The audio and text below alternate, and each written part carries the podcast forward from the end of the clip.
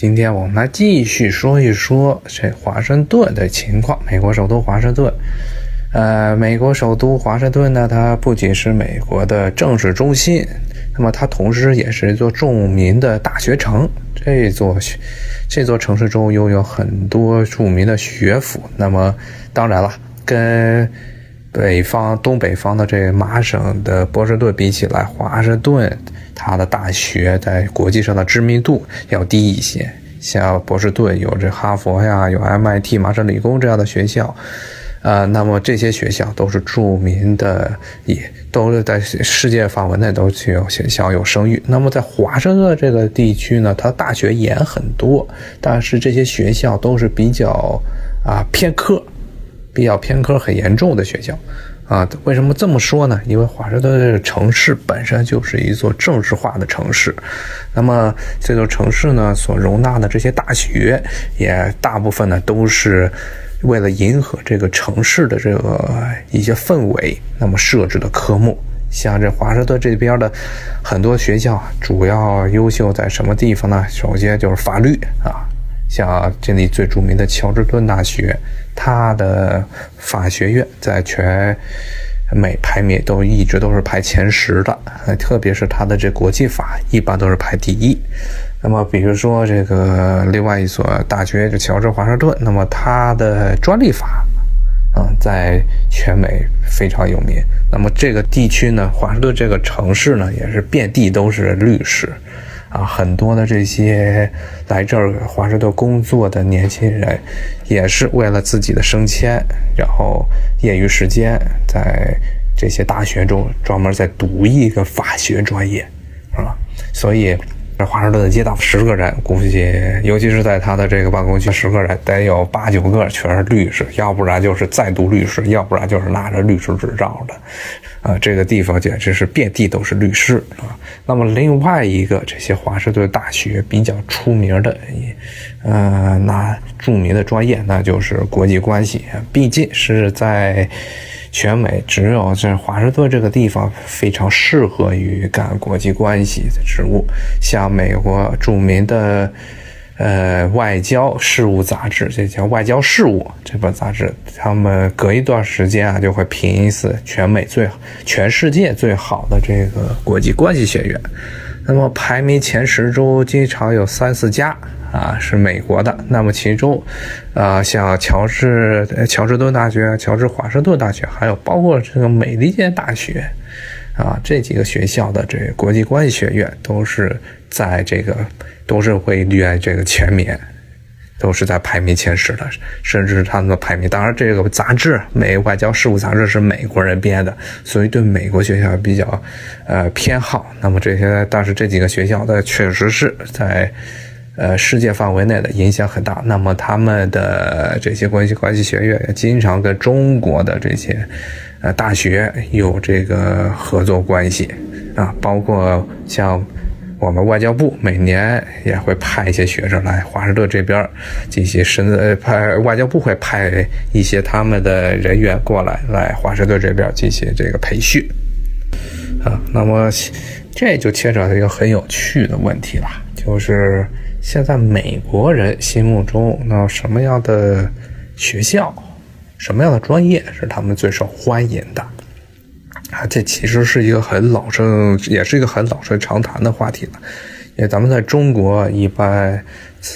就是从以前这高考刚恢复之后呢，其实就是一直是比较偏重的是理工科。那么总是有一句话嘛，叫学好数理化，走遍天下都不怕。那么在美国这个大环境下，却不是很却不一样。美国以前确实理工科，大概你说四十年前那时候理工科的毕业生，这个出来之后找工作比较好找，而现在呢？因为各种方面的原因，造成了这边学校啊偏科，尤其偏人文科，学生报考文人文科，包括这个所谓的一些法学这样的与理工科没有关系的学科呢，倾向非常严重。特别是他们的好学生，要不就去学法律了，要不就去学医了，很少有人去学一般的自然科学。医学其实是一种应用科学啊，那么。它跟普通的这种自然科学研究有点不太一样啊。像华盛顿就是最典型的例子啊，像这个乔治敦大学呢，还是有那么些理工科的学校、理工科的这个院系的，但是像这个乔治华盛顿大学。啊，尤其是在这个一零年之前，那么基本上就他基本上就没有什么真正经的理工科的啊院系，唯一就跟理工科搭搭点边的，就是他们的医学院，他们的医学院倒是挺有名的。像当时那个里根遇刺的时候，就是紧急就送到了是华乔治华盛顿大学的医医院。啊，但这就这种偏科的现象呢，就是原因呢，其实很简单。美国现在，你如果纯粹的去做自然科学研究，那么你这个毕业之后啊，公司起薪是比较惨的啊。无论什么学物理的还是学生物的，如果纯粹就是做生物研究，那么毕业之后，那么的这个薪水可能比不上那些同等学历但是去学一个法学啊。读了一个律师出来，读读了一个法学博士出来，然后考律师执照，这么一个，呃，他的挣的钱多，就纯粹就是经济原因。然后呢，这个国家方面呢，整个这媒体宣传呢，也是对这个律师这个行业啊，宣传的过于这个过好。然后呢，对于这个自然科学，尤其是那些躲在实验室中工作的实验。那些科学家的这个形象呢，是宣传的比较糟糕啊，也是从小呢，大家就没有良成这么一个良好的认识。那么还有一个问题啊，其实就是，呃，在尤其是这个很明显，就在零八年啊金融风暴来之前，就美国的这种经济出现的这种泡沫非常严重啊。那么很多人呢，觉得这个随便学一个专业啊。呃，包括什么国际关系呀，包括什么社会学呀，反正出来之后都很好找工作啊。那时候这些各种泡沫吹得很大，你干什么东西最后呢，好像都能找到工作，都能挣到钱。但是从这个零八年这金融风暴来临之后呢，啊，大批企业这倒闭，一直到现在，其实这个还是处于美国整体情况下还是处于一个半死不活的状态啊。那么。相对而言呢，我们知道这个理工科相对于这个人文科学来说，学科来说是比较好、比较难学的，在尤其是动脑筋的方面是比较难学的。但动嘴巴的方面呢，是这个人文科比较占优势。而美国呢，这个文化、西方文化呢，是这个务虚的成分比较高，喜欢斗嘴头，不去那个认真。很多时候，这个尤其是你让他去做一些计算，他不愿意做。这个是一个，这是现在很多这个西方这些教育界的一个通病啊。我老说什么。呃，当然，现在国内的人也开始有所反思，尤其像前几年闹得最火的时候，老说什么这个素质教育，呃，要减轻这学生的压力，然后少做作业啊，少算算数，少做那些乱七八糟的什么物理题呀、化学题呀，呃，这个东西其实都是这个食人牙慧，都是咱们西方很多地方，尤其是不太。尤其是水水平比较差的这些公立教育中，非常强调这一点啊，像学生呢这个，呃，计算算术的能力呢，要求的不是很强，那么带来一个后果就是他们的，呃，理工科的一个基本行，这个数学算术这一块做的很糟糕，所以真的到了大学啊，你会发现他们这个，你就算是他想去学这个自然科学，因为这基础打得不好，也学起来非常吃力，呃，另外一个。很多如果考过 GRE 的人都知道，这个一个很明显的例子就是他们 GRE 美国这个研究生不算是入学研究生院的入学考试吧，但算是一个参考分那么其中这个两块中的这个数学啊考试啊特别简单，如果是中基本上就是中国这个中学啊水平，基本上你这个一门要是你考不到满分的话，你就妄做中国人了。但是对于美国的学生来说，考 GRE 的时候，呃，数学还是一个比较头大的问题。而且很多人都是觉得能拿一个不能拿满分，拿个百分之九十以上的分就已经烧高香了。但是在中国来说，这基本上都是白给的题啊，都是什么勾股定理呀，简单的那个。分式预算呀，包括好像是我记得有极限这样的问题，简直都是这个白送你的白分给白给分的题，那高中会考的难度可能都达不到。但是你可以想见，这在美国。啊，很多地方，包括他们有一些这些大学啊，用数学水平很高、要要求很高的一些大学呀的什么经，比如说这经济系呀，比如说物理系呀，那么他们招生的时候，这 GRE 也是，你说你数学没有满分，照样可以进，是吧？啊，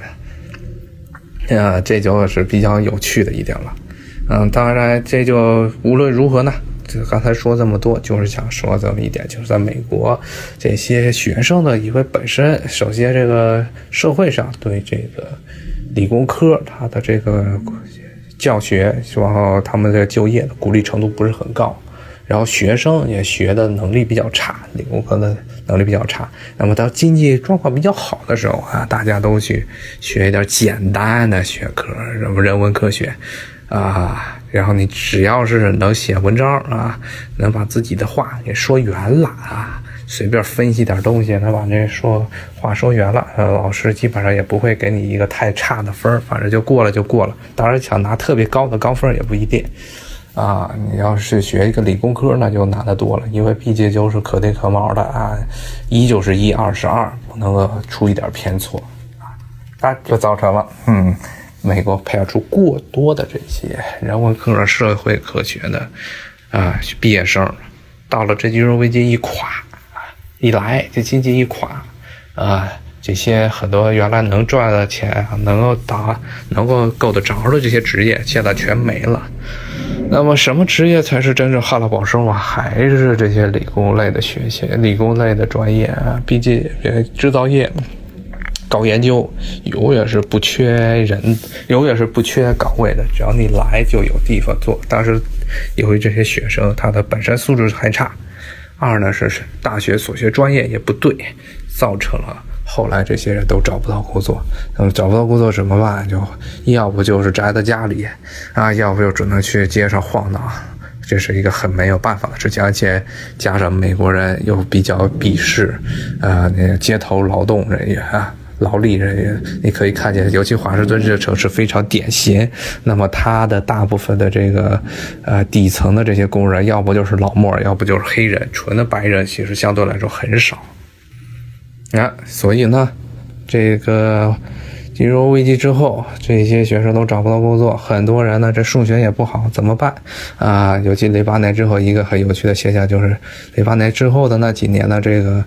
呃。参加这个美国法学院入学考试的人数人是越来越多了啊，因为在美国人心目中啊，这个律师啊是绝对能够挣钱的啊，无论你多烂的律师，只要上完法学院，然后考一个这律师的执照，在哪儿都可以骗到钱啊，不能说骗钱了，但毕竟这就是主要是靠嘴上忽悠嘛啊，就是因为这个原因。啊，造成了这美国这个地方呢，这法学院竞争比较激烈，可以说是相当激烈了。那么，也是美国这么一个政治体系呢，因为处处设卡，各种这个法律问题，他们这个国家完全是纯粹的是依赖法治、依赖法律来个维持这国家的运转。那么造成一个结果就是。律师在这个行业，在这个国家中的地位非常高啊！只要你能够读得懂法律，然后知道怎么样去运用法律啊，保护自己的利益，就会赚到大钱啊！所有的地方都在雇你，但是也恶果呢，就是这个很多时候你这个你这个国家的经济纯粹很多时候出现了很多没有意义的这 GDP，这律师费用啊，比如说。你开一个合同，一把好一点的这个，呃，律师，一般中大、中型、大型这个律师行比较出名的一些律师行，你随便开一合同啊，一个小时八百美元，啪就出去了啊！这还这，那你随便看俩合同，以前随便看一个合同改一改，那不就得一个多小时吗？啊，一千个美元啊就没了啊，律师改两笔，呃，这是很无奈的事情，但是在美国这就是事实，所以大家都是来学法学院。那么在这个华盛顿这个地方，无论是像法学比较好的，像乔治华盛顿啊、乔治敦大学呀，还有一些差一点的。呃，比如说是美利坚大学，然后还有包括这个什么，呃，乔治梅森大学，那么它都有自己的法学院，还有包括比如说华盛顿的这个哥伦比亚特区自己还有一个大学，这些学校都是有法学院，啊，原因就是法学院来报名的人数多，绝对能赚到钱啊！你去各个大学看吧，一般这个学校中这个环境比较优雅的。尤其是楼比较醒目的，一般都是法学院。像乔治敦大学的法学更是很有名。为什么呢？他们学校这个乔治敦大学，它的本学校的这个本部是在 Georgetown 这个乔治敦这个小镇上，是在华盛顿的这个最西最西头啊一个镇子。那么呢，但是呢，它的法学院却是在市中心，离这个。呃，美国国会还有国会办公室不远的一个大院啊，特别瞩目的几个这个大楼在那处着啊，这就是说明他们的法学院的地位和这个他们校本部其实是不一样的，因为乔治乔治的大学最出名的就是他的法学院了。那么这个法学院有自己的这个学生，有自己的学生活动中心啊，一切呢都跟他的本部其实关系不是很大。那么这些学生啊，比如说这个上法学院的学生，最后这毕业之后，要不然就去考一个律师执照，一般就一般在就在各个州自己考。那么在华盛顿这个地方呢，一个特点就是它的。呃，他是收所有的这个，他是承认所有的州的执照的啊，律师执照。所以你无论是在哪考一个执照，在华盛顿都都都可以开律师行，自己这个干，自己单干。那么相而对于中国学生来说呢，一般不怎么考华盛顿这个本地的执照，因为这地方的执照考起来的时候，呃，对，因为它是联邦政府的地区，所以对学生的身份。对你这个考试者的身份，尤其你如果不是公民的话，比较麻烦，所以一般他们都是去外州考，考完之后如果能够留在华盛顿，留在华盛顿；如果能去别的大城市，在哪个律师行实习，就去哪个律师行实习去。当然也有很多人，他们这个毕业之后就直接去政府工作了，尤其是那些律，尤其是那些议员的办公室里，永远不缺这个法学、学法学的学生，因为这些议员。美国国会议员本身是律师啊，但这些律师呢，一般上就都是耍嘴皮子的律师啊。基本上所有的在国会中讨论的很多事情，无论是外交的事情啊、国防的事情啊、科技的事情啊，啊，只要是没有跟这律师他自己的这些国会议员自己的老本行啊所处的这个法律专业相关的东西，他们都一概不懂啊。一般就得靠底下的助手，这些很多助手都是也都是这些法学院毕业的，他们替这些律师啊出谋划策，甚至帮律师起草一些这个文稿啊，帮着干活。好，今天就到这里了啊，谢谢大家，咱们下回再见，拜拜。